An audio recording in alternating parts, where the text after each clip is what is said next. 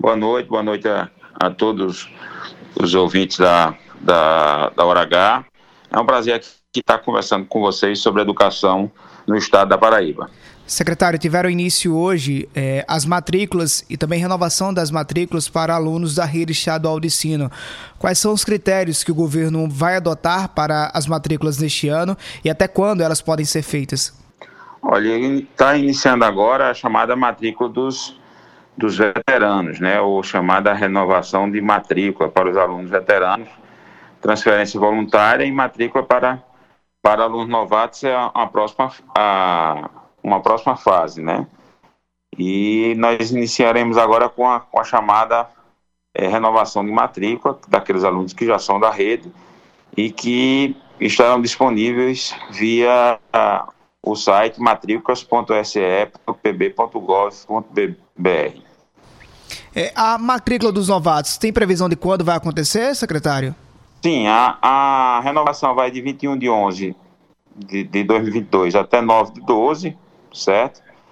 Onde nesse momento vai, na verdade, você vai fazer o procedimento de atual, fazer atualização cadastral, né, que, que estuda, atualizando informações especiais, ou seja, é obrigatório, é bom a gente é, chamar a atenção do, da questão do CPF, ou seja, a gente está.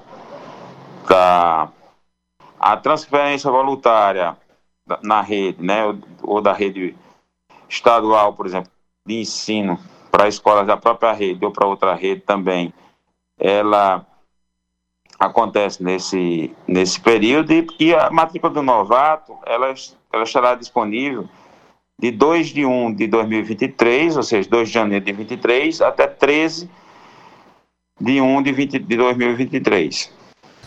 O secretário é, Cláudio Furtado, é, aproveitando sua participação aqui na Hora H, a gente está acompanhando uma série de, de casos de aumento da Covid-19.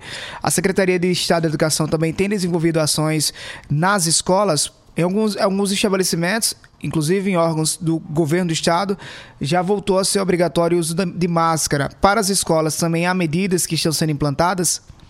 Sim, a gente está recomendando nas, nas, escolas, principalmente na, na questão quando estiver dentro de sala de aula, que as pessoas usem, adotem a, a questão da máscara, certo? Como uma, uma, uma maneira, nesse momento, da gente conter é, a, a questão da transmissão dessas novas variantes, né? E recomendando o que já está bem preceptuado, ou seja, a questão de lavar bem as mãos, usar álcool em gel, de todos os, os, os, as normas higiênicas, certo? Para o, o, o controle da, do, do coronavírus. Para a renovação da matrícula, secretário, será exigido, por exemplo, o passaporte da vacinação ou essa já é a etapa vencida? Não, a gente quer, quer não quer o, o, o passaporte, a gente quer o cartão de vacinação do estudante, assim, atualização do cartão de, vac, de vacinação, para a questão de a gente poder é, fazer ah, políticas conjuntamente com a, com a saúde. Na verdade, o que a gente quer é a atualização dos, dos dados do aluno nesse momento, né? Entendi. Então, para... Não, se ele tomou do, do, dose do coronavírus, mas não é uma questão de obrigatoriedade, é uma questão de, de você manter atualizado. Então, para esse momento, a secretaria não tem nenhuma obrigatoriedade, apenas uma recomendação sobre o uso das máscaras dentro da sala de aula, é isso? É, a, a obrigatoriedade é assim, a gente está recomendando que seja utilizado máscaras dentro das salas de aula. Secretário Cláudio Furtado, da Educação Estadual, muito obrigado pela sua participação e pelos esclarecimentos aqui na Hora H. Boa noite para o senhor.